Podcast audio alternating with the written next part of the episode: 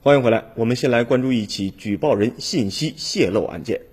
七月十三号，宁夏扫黑除恶专项斗争领导小组发布了通报。督导组接到关于隆德县公安局关庄派出所涉嫌保护伞的举报线索。六月二十八号，督导组将举报线索转交给县公安局核查，公安局没有认真核查，违规将举报人信息泄露给被举报人关庄派出所所长赵慧儿，并违规将举报人带到派出所进行询问。赵慧对举报人及前来问询的儿媳进行了两次殴打，致使两名受害人住院治疗。通报称，这起事件性质恶劣，情节严重，中央督导组要求迅速查处，依法依规追究相关人员的责任。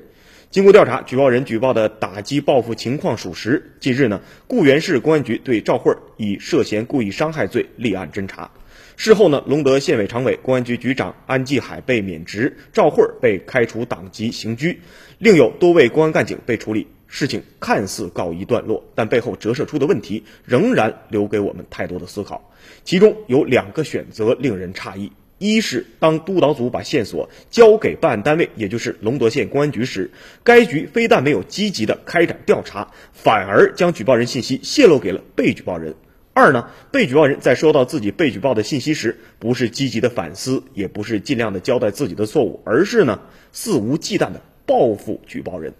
这两个层面的胆大妄为，还在提醒我们，一些地方的保护伞及黑恶势力，要么是恶习积弊难改，